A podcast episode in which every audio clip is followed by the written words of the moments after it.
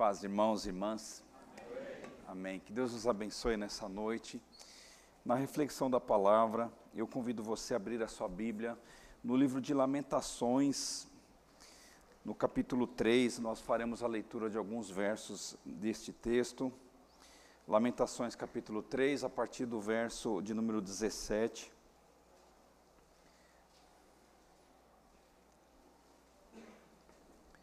Que Deus nos abençoe sempre. Hoje está um pouco frio, não está não? Está um friozinho bom para dormir depois, não está não? Estava ali naquele canto, esse canto aqui, canto mais gelado da igreja, né? Fica perto da janela, né? Os irmãos que estão em casa aí sabem, né? Que o canto de, a banda de cá é mais gelada que a banda de cá, né? Mas que Deus possa aquecer o nosso coração com o Santo Espírito, né? Queridos irmãos, quero é, meditar de uma maneira bem simples sobre esta passagem, fazendo uma introdução um pouquinho mais longa e depois nós é, falaremos sobre dois pontos apenas, bem resumidos. Que Deus possa abençoar o nosso coração, a nossa vida. Né? Venha é, para a igreja sempre, como o pastor Rodney bem disse, né? disposto, irmãos, a ouvir a palavra, né? desarmado. Acho que uma das coisas mais importantes na vida de uma pessoa ela baixar a sua guarda diante do Espírito Santo. É assim que a gente aprende, irmãos, não é, é tentando guerrear, tentando combater, mas simplesmente ouvindo e deixa Deus trabalhar. Todos acharam? Amém? Muito bem, irmãos, diz assim o texto. É, já não sei o que é ter paz e esqueci o que é desfrutar do bem. Então eu disse: Não tenho mais forças a minha esperança no Senhor acabou.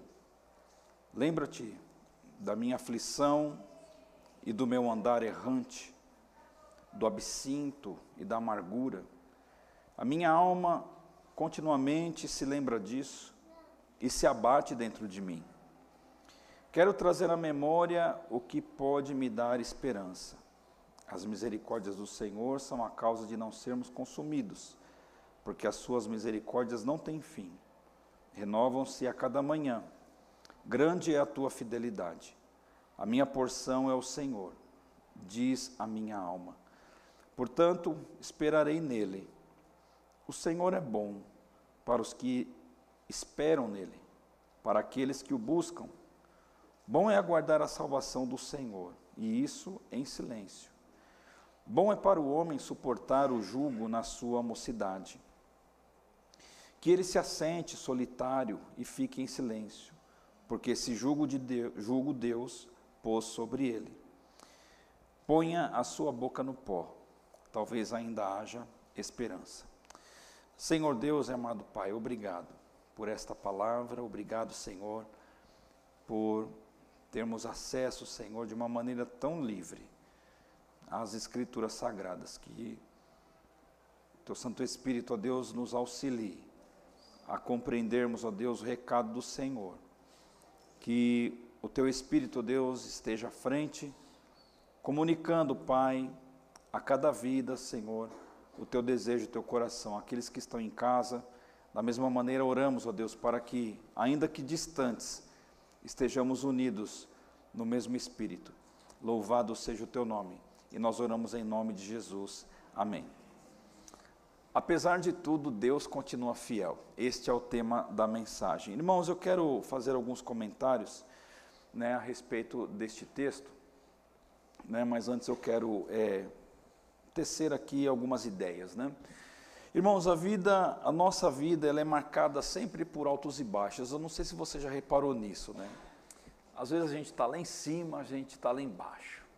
Às vezes a gente está muito feliz, a gente a gente está muito triste é, se não na inteireza das coisas, né? Mas pelo menos em determinadas áreas a gente pode enfrentar isso sim. Seja na área financeira, na área familiar, na área profissional.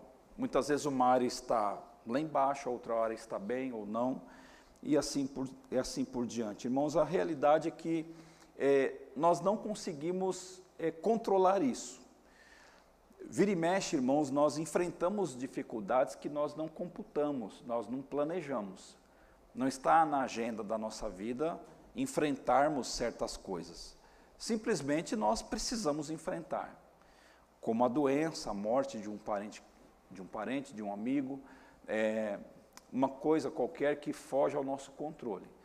Então, coisas dessa natureza nós não temos como assim prever, elas simplesmente acontecem e dependendo do estado de espírito da pessoa, do, do, da qualidade emocional que ela está naquele momento, ela passa pelo problema ou passa por esta situação e ela sai de um jeito. Umas saem bem, outras nem tanto. Por isso, irmãos, que os altos e baixos são inevitáveis. Os altos também. Podemos acordar com uma excelente notícia. A cura de um irmão, a cura de uma pessoa, é, alguém que telefona para a casa de uma pessoa que está desempregada, olha, a porta está aberta para você, é, existe uma oportunidade de trabalho, ou então é, qualquer coisa, irmãos. Os altos também nós não controlamos. As coisas são assim, não é? Veja que C.S. Lewis ele nos dá uma, uma frase muito bonita, irmãos, é, relacionado à administração desses altos e baixos. Ele fala assim: ó, Deus nos permite experimentar os pontos baixos da vida a fim de nos ensinar lições que não poderíamos aprender de nenhuma outra maneira. É engraçado que às vezes eu, eu, concluo, queridos, que se a vida estiver plenamente normal, a gente não aprende certas coisas.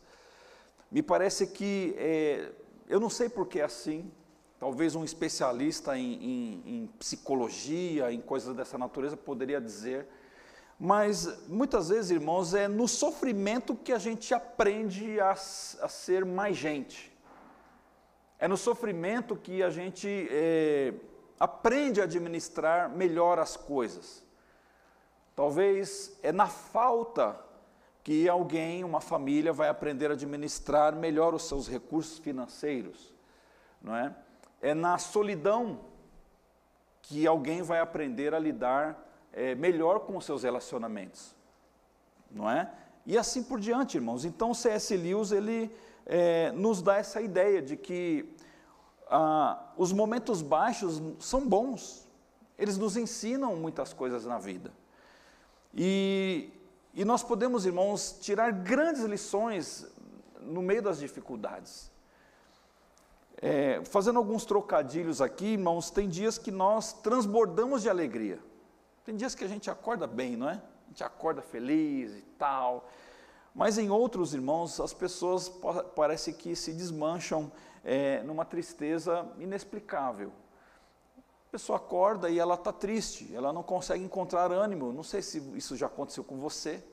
Já aconteceu comigo, irmãos, acordar triste, acordar assim, desanimado. E, mas outros dias não acordo animado, vamos para o chuveiro, ó, 5 horas da manhã, já sai agitado e tal, e está tudo certo.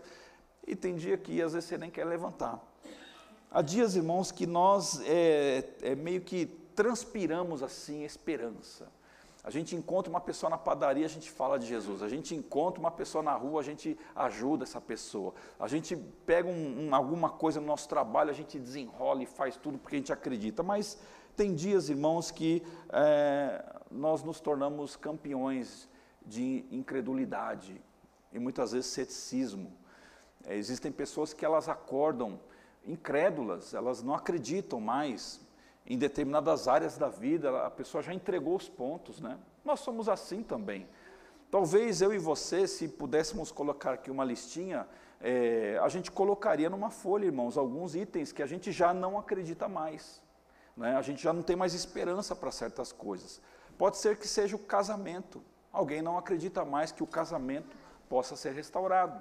Alguém não acredita que é, um, uma solução familiar possa ser é, equacionada. Então, a pessoa acorda, irmãos, campeã de incredulidade. Ela não vê é, possibilidade de melhoria naquele, naquele ponto da sua vida.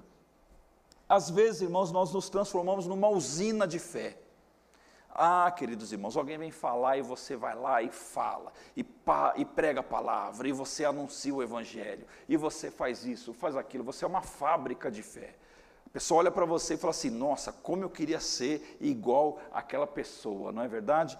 Mas, às vezes, irmãos, essa mesma pessoa que em um determinado momento transpirava ou fabricava, ou então parecia que era uma usina de fé, acorda abatida, acorda como se já estivesse derrotada, sem ao menos participar de uma batalha.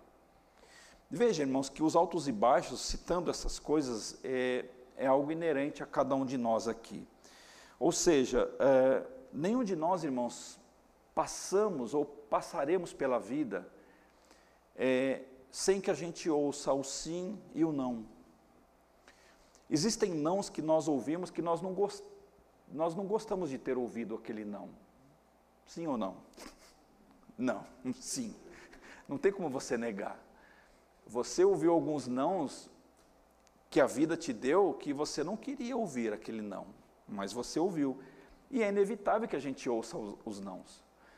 Eu é, fico assim, observando, irmãos, a, o comportamento social, né? É, e eu vejo que cada vez mais as pessoas elas não conseguem lidar com o não. O filho não quer ouvir o não. A esposa não quer ouvir o não. O colega do trabalho não quer ouvir o não. As pessoas não querem ouvir não, elas querem de aprovação, elas querem likes. Elas não administram muito bem, irmãos, a resposta negativa. Pessoas dentro da igreja não conseguem compreender mudanças, por exemplo. Pessoas dentro de uma estrutura familiar, irmãos, não conseguem compreender. Muitas vezes a empresa chega em determinados funcionários e fala assim: olha, a partir de hoje você está demitido, porque nós mudamos a nossa visão e você não vai fazer mais parte é, do time desta empresa. Então, ouvir o não, irmãos, faz parte. Né? Nem sempre o sim é, será a nossa resposta. Irmãos, nós precisamos conviver com o quero, ou com também eu não posso. Nem tudo que eu quero, eu posso. O pastor Rodney citou uma palavra bem polida, irmão. Se eu fosse ele, eu pegava mais pesado, né? É que ele não é o pastor presidente da igreja, então ele pega leve. Mas, por exemplo, o mau testemunho. Nem tudo que a gente quer, a gente pode fazer. Nem tudo que as pessoas fazem, eu me, eu me vejo no direito de fazer. Eu não posso, irmãos, por amor a Cristo e por amor ao testemunho, eu preciso me resguardar. Isso não tem nada a ver, ah, mas eu faço o que eu quero. Então, saia da igreja. É melhor que seja assim. Então, irmãos, nem tudo que a gente quer, nós não podemos. Essa é a realidade que a gente precisa é, amadurecer em nossa vida.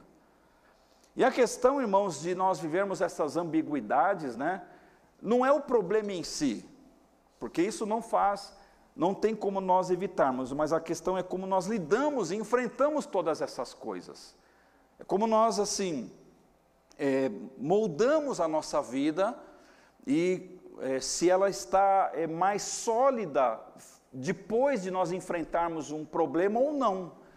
Porque, é, em tese, irmãos, um problema ele nos leva para uma, uma rota em que nós nos deparamos com duas placas, né? Ou nós nos fragmentamos e saímos mais é, fracos, ou nós nos fortalecemos. Não tem como nós termos meio termo. Ou a gente olha para os problemas e a gente enfrenta e a gente encara a situação e a gente analisa e fala e pensa e ouve e assim por diante, e a gente se fortalece em Cristo, nós a, a, moldamos melhor o nosso caráter, a nossa vida, ou então nós nos fragmentamos e vamos ficando pelo caminho, mais ou menos assim. E se nós não tomarmos o devido cuidado, irmãos e irmãs, é, e nós vivermos constantemente esses pontos ruins, digamos assim, entre aspas, né? E não interpretarmos isto muito bem, nós podemos assim, ao invés de nós florescermos de uma forma boa, de uma forma que seja saudável para nós e para os outros, irmãos, a nossa, o nosso fruto ele se torna um fruto amargo. Uma vida, irmãos, desesperançada, uma vida amargurada, é uma vida difícil de nós convivermos. Tem pessoas que não se toleram, nem elas mesmas. Aí elas entram num estágio de, de puro isolamento. Existem famílias com muitas dificuldades, irmãos, de convivência, não porque o marido, ou a esposa, ou os filhos, ou os pais, enfim, não se amam. Até porque estão juntos porque se amam, é justamente por, por conta do amor que estão ali, mas que é difícil a convivência, é. É de se pensar nessas coisas. Nós olhamos, irmãos, para estas situações em nossa vida e, e por exemplo, nós temos uma, um sentimento que é a apatia. Né? Você sabe que o grego nos ajuda muito a compreender as coisas, né? a partir da palavra, a palavra patos, sentimento. Né? A letra A no grego é não. Então, é, a pessoa que é apática, ela não sente emoções, ela não sente. Me parece que Deus está falando, irmãos, está assim, derramando bênçãos na igreja, a pessoa fica assim. Ela está simplesmente ali, como um vaso, literalmente como um vaso. As pessoas apáticas, irmãos, elas tendem a, a, não olhar mais a graça de Deus, não conseguem enxergar mais as coisas. E, e a apatia, irmãos, é, ela é filha da desesperança. Uma pessoa apática, ela não, ela não, não fica apática por nada, começa com desesperança. Então a desesperança, ela, ela produz, ela gera, ela pare um, um comportamento apático. E talvez, irmãos, você deve de conhecer alguém, quem sabe você está, está assim, ou esteja dessa forma, apático. Não vê graça, lê a palavra e não tem um sentimento de, meu Deus do céu, o que, que é isso que está sendo aqui lido? Um louvor que você escuta e de repente aquilo entra na sua alma e te leva a uma adoração de verdade. Então, o comportamento apático, irmãos, é, revela simplesmente uma indiferença né, em relação às coisas de Deus. E aí pode ser que em algum momento a pessoa se vicie em desesperança mesmo, em descrença. Muito se fala em vícios, né? Aliás, uma das aulas da IBD, daqui a um tempo, irmãos, eu não sei qual vai ser o calendário, vai falar sobre o alcoolismo, por exemplo. Né? Então, é, pode ser que você não tenha esse problema, mas você, é, nós vivemos, irmãos, numa sociedade que, é, do lado da nossa casa, a nossa família, vive esses dramas. E é bom que a gente aprenda como lidar com tudo isso. Então a gente fala, quando a gente fala em vício, é, é, não, o cara é viciado em pó, o cara é viciado em maconha, o cara é viciado em pornografia, o cara é viciado em, é, em, em adultério, é viciado isso, aquilo. Mas, irmãos, existem vícios mentais que são tão ruins quanto um vício físico. Viciar em descrença é um destes vícios em que, se você você precisa fazer uma análise se isso já não é uma coisa recorrente. Irmãos, a nossa vida é uma grande engrenagem, um motor enorme, que quando uma pecinha está fora do lugar, tudo vai mal. Você já viu um motor velho batendo, pino, como que é que funciona? Aí acelera, sai aquela fumaça toda. É mais ou menos assim. Você não pode acelerar a sua vida porque está saindo fumaça. Você não pode acelerar porque está fazendo barulho. Você não confia naquele motor porque você não sabe se você pode viajar ou não, se não vai ficar no meio do caminho. Irmãos, a vida é mais ou menos assim. Ela é uma engrenagem. E, e se essa engrenagem não estiver muito bem assim, usando essa analogia, né, lubrificada, vamos dizer assim, pelo Espírito Santo, é, com esses sistemas, irmãos, de, de, de proteção pela parte de Deus em nosso coração, nós podemos a, ah, tirar os olhos do céu, a gente coloca os olhos na terra e nós nos viciamos em desesperança. Nós passamos, irmãos, a é, perder a capacidade de nos projetarmos com Deus. Queridos, uma das nossas tarefas como cristãos que somos nós precisamos nos projetar no futuro, sempre com Deus. Qual foi a última vez que nós fizemos este exercício?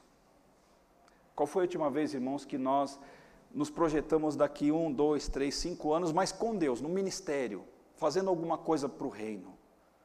Normalmente, e, e talvez você vai é, concordar comigo, nós nos projetamos no futuro nas questões financeiras, nas questões imobiliárias, nas questões patrimoniais, nas questões profissionais, em todas essas áreas. É errado fazer isso? Evidentemente que não. Faz parte da nossa vida uma formação intelectual, uma faculdade, uma pós-graduação, sei lá o que for. Mas como crentes, como cristãos que somos, qual foi a última vez, irmãos e irmãs, que nós nos projetamos assim: olha, Deus, daqui cinco anos eu quero estar ali pregando o Evangelho, eu quero estar com a minha vida espiritual em dia, eu quero ser um professor da escola bíblica dominical, eu quero ser um ministro de louvor, eu tenho, eu tenho uma inveja santa do Jarbas, eu quero aprender a tocar teclado, eu quero ministrar louvor como ele. Né? Desculpa usar a sua referência, irmão. Né? Eu quero, sei lá, fazer as coisas de Deus. Então, irmão, se essa projeção não acontece, irmãos, nós não florescemos.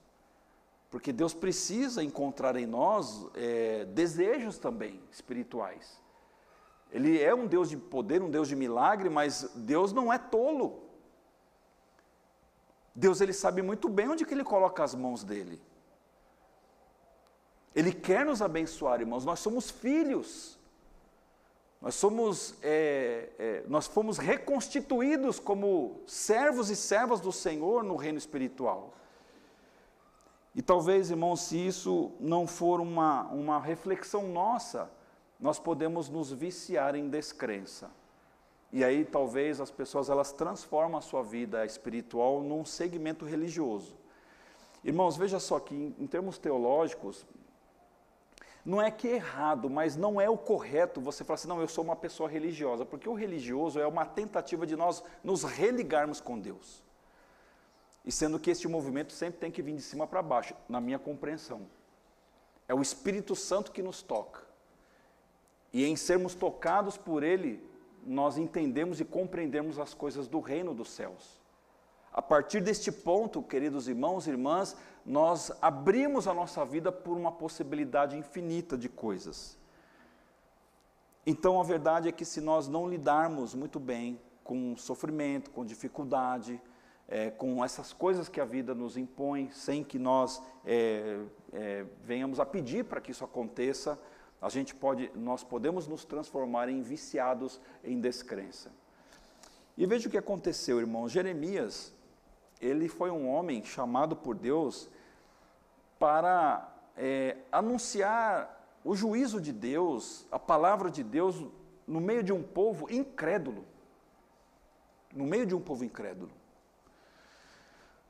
O livro de Lamentações, que na realidade é uma continuidade do, li, do, do, livro de Jeremias, irmãos, é um momento que talvez Jeremias ele, ele abre a sua alma de uma maneira como talvez ele não tenha aberto no passado. E ele começa a ver, irmãos, a incredulidade das pessoas, o sofrimento daquele povo, o caminho que esse povo estava é, percorrendo e o destino que esse povo estava traçando para si ele começa, irmãos, a olhar para tudo isso e ele sente a misericórdia de Deus. Ele sente o sofrimento na sua pele. O capítulo 3 de Jeremias, irmãos, ele é muito é, específico neste, neste, neste intuito. Quando ah, ele sente na sua pele as dificuldades de um povo que estava com o seu coração duro e ele previa, irmãos, a, a desgraça à frente. E as pessoas não estavam preocupadas com isso. Então Jeremias, irmãos, ele, um dia ele estava muito aflito. Tanto é que ele escreve o seu próprio livro, Lamentações, ele lamenta. Ele estava muito aflito. Ele estava cansado, irmãos. Cansado. Fazendo um trocadilho com as palavras de Jesus, e ele estava oprimido também. Lembra o que Jesus falou para as pessoas, irmãos? Um dia ele. Eu imagino, irmãos, um dia que eu chegar na glória lá, né? A gente vai estar lá um dia, amém? amém. Você vai estar lá um dia? Amém. Você já aceitou a Jesus no seu coração? Sim. Com certeza, irmão? Né? Lá não tem Corinthians, não tem São Paulo. São Paulo está ruim, né, irmão? Meu Deus do céu. Né? Não dá mais alegria para o São Paulino. Mas assim, irmãos, lá na glória, eu vou perguntar para Jesus: Jesus, me conta como foi o dia que o Senhor esteve e falou aquela palavra: Vinde a mim, vocês que estão. Eu tenho uma curiosidade, irmãos, de enxergar aquela cena. Mas na minha, na minha lúdica mentalidade aqui, eu imagino que Jesus estava num lugar, irmãos, e ele olhou para a alma das pessoas. Ele tinha esse poder, irmãos, de olhar nos olhos, mas assim, enxergar além. A gente não, a gente assim, vê um irmão bonito, né? A irmã bonita, cabelo pintadinho, os irmãos, uns com mais, outros com menos, né? A gente não se atreve a falar isso das irmãs, né? Mas dos varões a gente, né? Temos aqui então a gente olha a aparência, a gente não sabe muito, muito bem o que às vezes está passando naquele coração. Às vezes a pessoa está aqui, irmãos, ela está rindo, sorrindo, está ali embaixo. A gente vai descer ali daqui a pouco, comer um, tomar um caldinho. Está tudo bem, a gente fala uma piada aqui e ali, e está tudo certo, mas lá no fundo, às vezes as pessoas não estão bem assim. Elas estão tristes, né? É, elas estão solitárias, elas estão aflitas, elas estão sem esperança porque elas sabem que amanhã vai enfrentar a família, vai enfrentar a situação no lar. Talvez alguns vão chegar hoje à noite ainda e vão lidar com uma situação difícil dentro da sua casa, e assim por diante, irmãos. E veja, Jeremias, ele estava assim, aflito. Ele estava, a sua alma estava oprimida. E isso, irmãos, fez com que ele então olhasse para o povo que estava subjugado pela Babilônia, né? Você sabe que o, o, período da profecia de Jeremias, irmãos, é, é, está ali mais ou menos no período do rei Josias, o último rei bom de Judá. Dali para frente era só tranqueira, coisa ruim mesmo. E vocês pensam que aqui em nossos tempos as coisas melhorarão assim, 300%?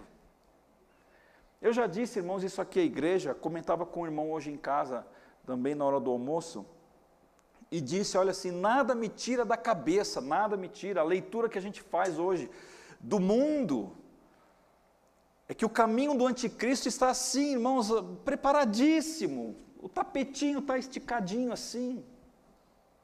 É só esticar o olho e ele vai aparecer. O caminho está sendo traçado para isso. Mas a igreja ela precisa acordar, e Jeremias, irmãos, estava no meio de um povo cego, estava preso às coisinhas da vida e Jeremias estava alertando: gente, se arrependam, voltem o coração de vocês para Deus, estendam a alma para o céu. E eles não fizeram isso. E aí, queridos, o povo judeu, um povo sofrido, neste caso aqui, neste período histórico, e parte do sofrimento não era porque a vida levou eles ao sofrimento, porque eles foram responsáveis pelo próprio sofrimento. Irmãos, e, e uma das coisas que eu fiz aqui uma escadinha, eu acho que eu vou até colocar isso aqui como uma ilustração de aula que eu vou dar para o novo convertido. Vai ser muito bom. Irmãos, muitas vezes nós é, não nos damos conta que a gente pode ser que a gente durma um dia sem fé e a gente acorde é, sem sonhos. Quando a gente dorme sem fé, irmãos, a gente não sonha. Quando a gente não sonha, nós nos tornamos incrédulos de fato. Uma pessoa que perde a capacidade de sonhar na vida, ela perde a capacidade de crer em possibilidades. E se nós dormirmos, irmãos incrédulos, nós podemos amanhecer ou acordar apáticos, sem vontade, sem desejo de fazer as coisas, sem que, assim, puxa, mas por que outras pessoas farão? Não quero mais saber disso. Vive uma osmose, e vive uma, uma, um, um embalo, como se ela estivesse no, no lá no, na estratosfera, na inércia. Deram um embalo nela e ela está indo, não sabe nem para onde, mas está indo. E se nós dormirmos apáticos, irmãos, nós amanhecemos com um problema grave, nós amanhecemos sem esperança também. E quando nós dilaceramos a esperança em Deus, em nossa vida, acabou. A vida passa a ser uma coisa normal e corriqueira. Tem gente que não liga para isso, irmãos, mas nós, como filhos de Deus e filhas, nós ligamos para isso sim. A esperança, irmãos, é um combustível que não pode faltar em nossa vida. Não importa se você está é, numa situação boa, numa situação média ou numa situação muito ruim. Irmãos, num determinado momento ali do louvor, né, não me lembro qual foi, né? Deus abençoe meus irmãos pelo ministério. Eu comecei a me lembrar de todas as vezes que eu tive problemas graves na minha vida. E como Deus foi bom de me preservar vivo até esse momento. Doença, acidentes, é, situações assim. Enfim, irmãos, poderíamos lembrar um monte de situa situação. Quase um, um momento de morte. E de repente, você vê que como Deus é bom. E Ele está te dando oportunidade de você voltar a enxergar a esperança. E Jeremias, irmãos, me parece que no momento ele deu um grito na sua vida e diz assim: Chega, eu não quero mais viver assim.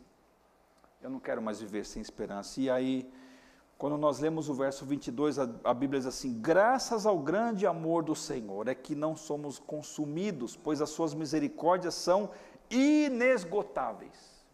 Elas não têm fim, irmãos, as misericórdias de Deus.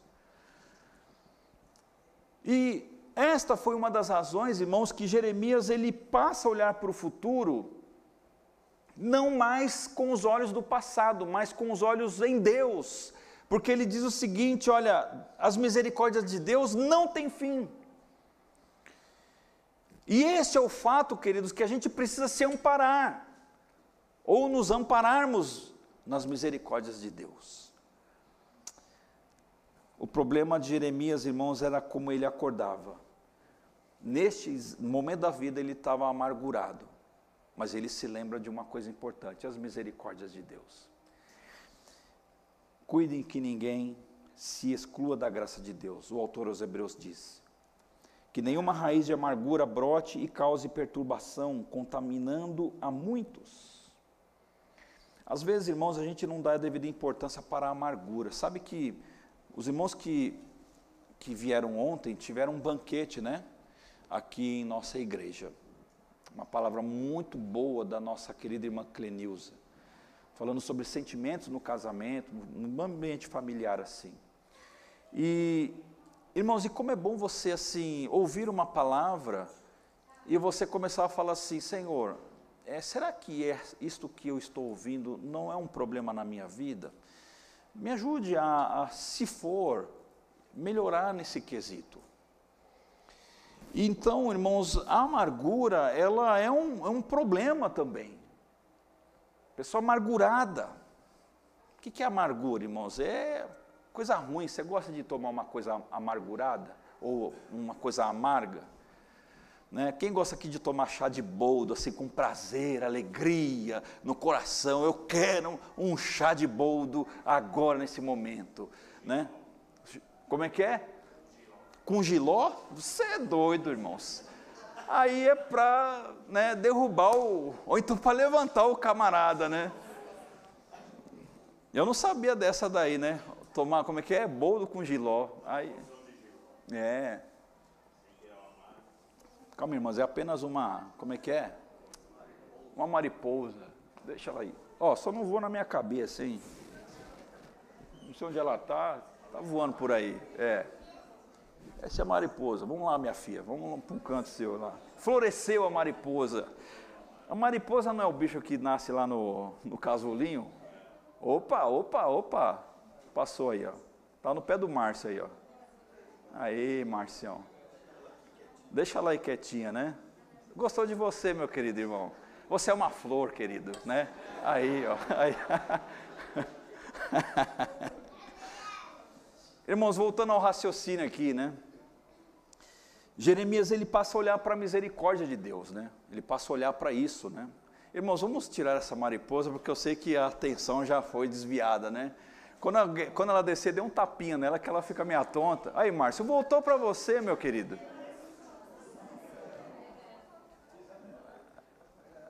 Opa, opa, opa. Aí, vai lá para multimídia lá. Os irmãos depois editem essa parte, tá? No, no YouTube. Senão o pessoal vai ficar pensando, e agora, o que está acontecendo na igreja, né, irmã Priscila? Né? E aí, ninguém tem coragem de pôr a mão na mariposa, não? Daqui a pouco ela desce aí. Irmãos, a gente tem que arrumar o problema, senão a gente não sai daqui. Vai, Evandrão, pega ela aí, ó. Aí, garoto. Pronto. Agora a mariposa vai florescer no quintal dela, né? Irmãos, voltando aqui. Jeremias, ele então, ele passa, ele deixa de colocar os olhos nas coisas, nos problemas, e aqui fica uma grande lição da vida de Jeremias. E ele passa a redirecionar os seus olhos espirituais. Ele passa a olhar para as coisas de Deus. Irmãos, como isso faz com que a gente é, cria em nós assim uma nova força, uma nova esperança. Quando a gente passa a olhar para a palavra, passa a olhar para os louvores, assim, o conteúdo de músicas que nos, nos ajudam a abrir nosso coração, a gente passa a andar com pessoas que têm uma vida de testemunho adequada. Você sabe, irmãos, é, é que assim, eu não me lembro exatamente a referência, quando Paulo, o apóstolo Paulo está escrevendo a sua primeira carta aos Coríntios, em algum momento, ele fala que o problema nosso, o problema nosso, não são os incrédulos, mas são os cristãos que corrompem a doutrina. Esses são perigosos. Você sabia disso? Que pior que o incrédulo é um cristão que corrompe a doutrina, corrompe a teologia, corrompe é, as práticas e esse cristão, irmãos, ele, ele produz um problema enorme na vida do seu irmão em Cristo. Inclusive, Paulo ele diz o seguinte: olha, saiam, se afastem dessas pessoas.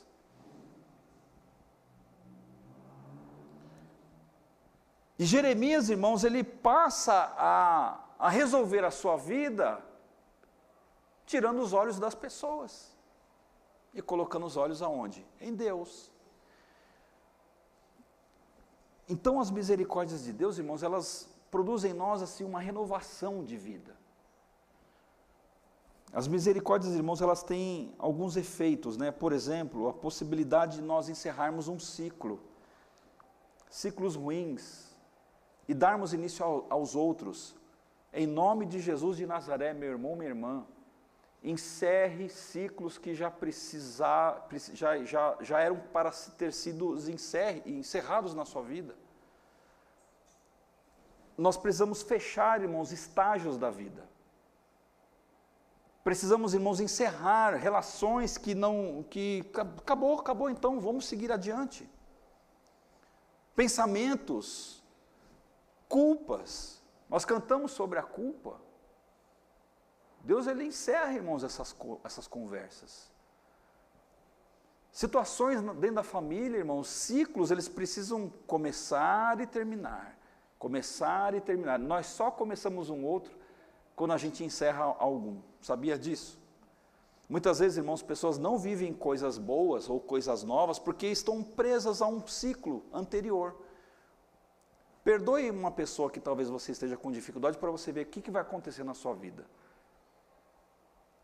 Livre-se dessa, dessa angústia e você verá as coisas florescendo de uma forma diferente. Saia do casulo, saia desse ambiente que você está, de repente ruim, e vá para o ambiente de Deus e veja as diferenças. Então, os ciclos eles precisam ser encerrados. Qual é o ciclo que nós precisamos encerrar?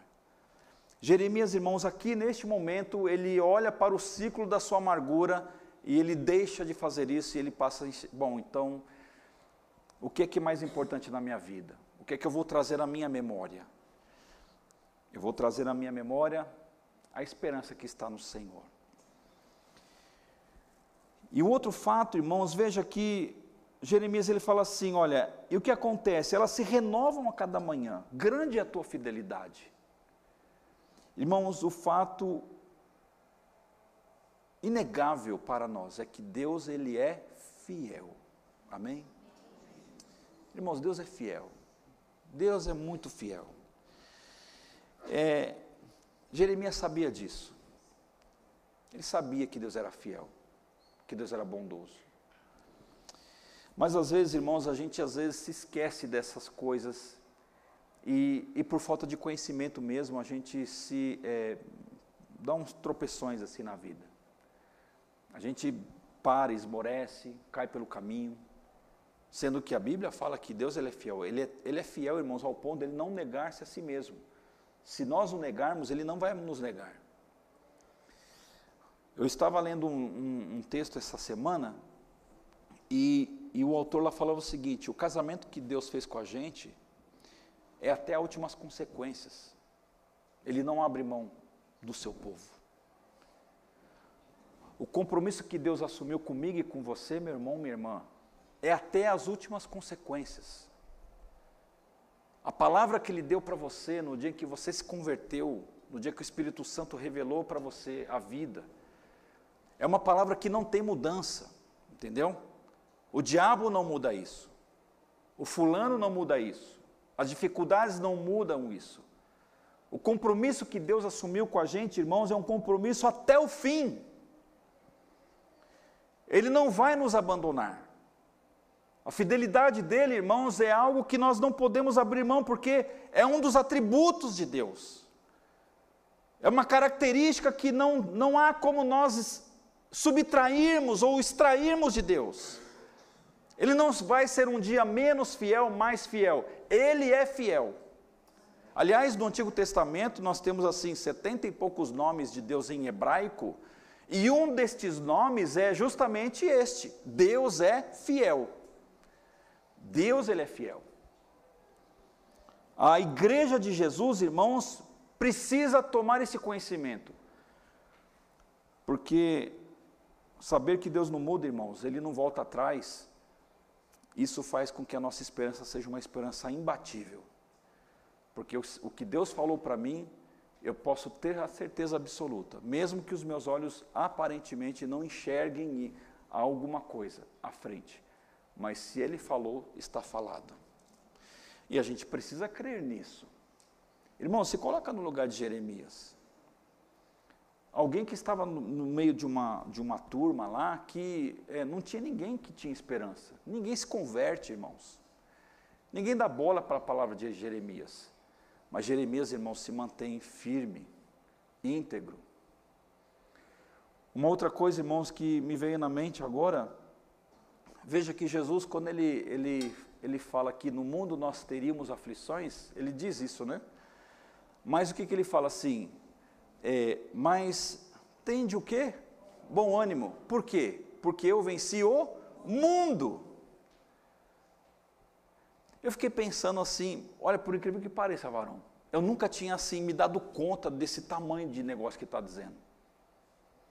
Tem gente que não consegue vencer uma unha encravada, não consegue vencer um, um pecadinho que dá para vencer sim, viu? Se quiser, você resolve. Tem gente que não consegue vencer o sono, a preguiça. Não consegue vencer o vício de falar mal dos outros. Não consegue, irmãos, administrar coisinhas pequenas na vida. Mas Jesus ele fala assim: Eu venci o mundo. Não é o mundo assim, a girafa, o rinoceronte, o, o, o general. É o sistema satânico, irmãos, que impera na mente das pessoas. Ele falou assim: sabe tudo que é de mal, que não presta, que, que causa dor? Eu venci tudo isso. Tem de bom ânimo. Vocês vão ter aflições, mas creiam em mim. Se animem. Olhem para cima. Não fiquem presos nessas coisinhas, irmãos. Essa última música que nós cantamos, irmãos Jarbas do céu. Nós não temos medo. Medo, medo, irmãos, nós fomos salvos desse negócio. Irmão, se a nossa senha chegar agora, tem um relógio novo ali que parece que é um negócio de senha, né? Mas suponhamos que aquilo lá fosse um, um negócio de senha, e fosse a sua senha, né? não, hoje não, pastor, não quero hoje a não. Mas faz de conta que acabou, está tudo tranquilo, irmãos. A gente vai subir para o céu dando glórias e aleluias, na presença dos anjos e tudo mais. A gente vai chegar lá e, e Jesus vai falar assim: Olha, ô oh, meu filho, como eu queria que você estivesse aqui no meu jardim. Hoje você está comigo agora. Vamos deleitar aqui na eternidade. Deixa eu te apresentar uma turminha bacana aqui, Paulo, Pedro, Tiago. Agora pergunta aí, fala aí o que você quiser falar com essa turma aí, tá tudo certo.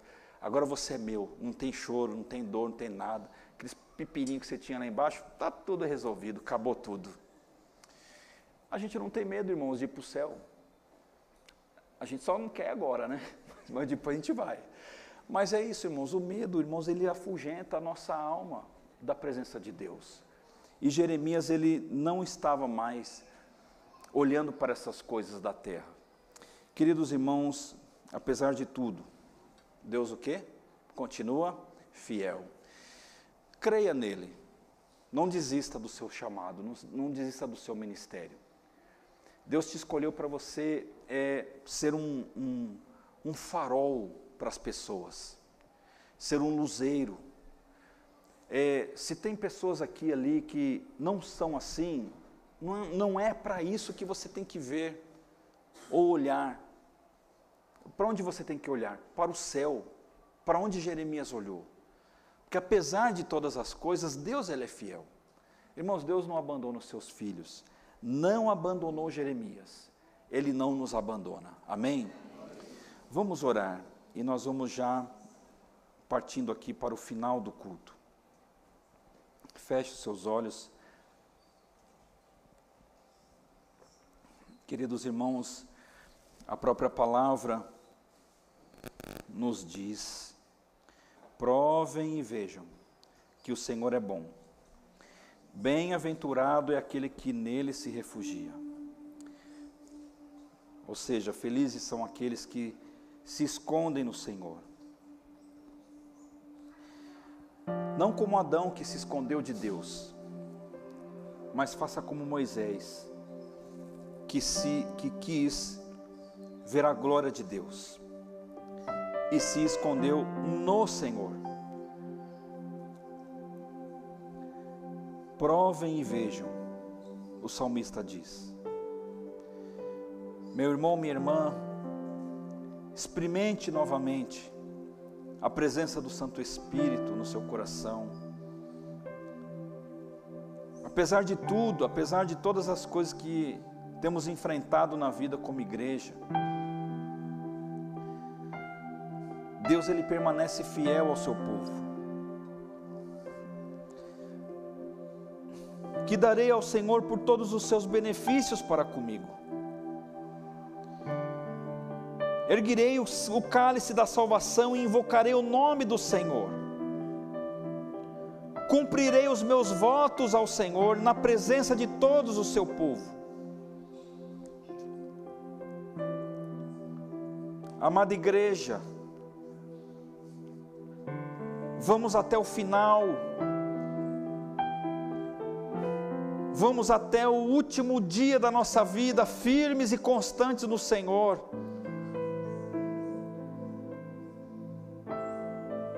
Cumpra os seus votos. A Bíblia diz que Deus ele rejeita, ele abomina o voto do tolo. E eu creio, meu querido, minha querida, que vocês, nós não somos tolos. Nós somos servos do Senhor. Permita com que o Santo Espírito te direcione Permita que você seja um Jeremias, mesmo que talvez os seus olhos não vejam ah, ações ou resultados de que importa, de que importa. Seja você o, o varão de Deus, a varoa de Deus. Peça a Deus criatividade, peça a Deus que te dê fortalecimento. Se você está dentro daqueles sentimentos que nós colocamos aqui, se você está apático, peça a Deus perdão por isso. Se você está é, incrédulo, peça a Deus perdão por isso. Floresça no Senhor, limpe a sua vida. Talvez você seja uma pessoa com estereótipo muito interessante. Você não frequenta lugares ruins, você não fala coisas ruins, você não diz palavrão, você não pronuncia essas coisas, mas você é incrédulo. Você tem uma maldade dentro do seu coração em relação às coisas que você enxerga. Ah, Deus querido, em nome de Jesus, tenha misericórdia da nossa igreja. Tenha misericórdia, Senhor, da nossa vida. Tenha misericórdia, Senhor, do teu povo, Senhor. Não queremos viver de estereótipos, queremos viver, ó Deus, de essência na fé. Queremos viver, ó Deus, convictos de que na palavra, Senhor, encontramos alento Deus querido, segure em nossas mãos. Sustente, Senhor, a nossa caminhada, a nossa jornada. Abençoe, Senhor, esta comunidade, Senhor. Aqueles que estão assistindo este culto por alguma rede social, Senhor, em nome de Jesus, derrame graça, derrame favor, ó Deus para que sejamos luzeiros do Senhor, ó Deus, aonde quer que plantemos os nossos pés, ó Deus. Ó Deus querido, como Jeremias, ó Deus, que viveu num período de pessoas incrédulas, de pessoas que estavam indo é, a passos largos, ó Deus, para uma condenação Pai amado, que sejamos como ele, Senhor, que passou a olhar para o céu, ó Deus, e começou a ver a esperança, começou a trazer na memória dele, Pai, as coisas boas que o Senhor fez, ó Pai, no passado, que o Senhor falou no seu coração, começou a trazer no coração dele, Senhor, as memórias do futuro, Senhor, promissor na tua presença, Senhor. Pai amado, que nós como igreja estejamos, ó Deus, com esta mesma, é, com este mesmo foco em nossa vida, que possamos, ó Deus, alimentar o nosso coração e a nossa mente com a Tua palavra. Louvado seja o Teu nome, Senhor. Louvado seja o Teu nome pela Tua fidelidade. Nós bendizemos o Senhor pela Tua bondade. Como o Senhor é bom, Senhor. A tua palavra diz que nós devemos provar e ver o que como o Senhor é bom. Deus amado, nos dê, Senhor, esta experiência de, ó Deus amado, testemunharmos da sua bondade. Muito obrigado, Senhor, por tudo. Oramos agradecidos, ó Deus, no nome santo, precioso e bendito de Jesus Cristo. Amém. Bem-aventurado é aquele que nele se refugia, né? Irmãos, nos escondamos sempre no Senhor para que a gente seja um, um luzeiro nesta terra, ok?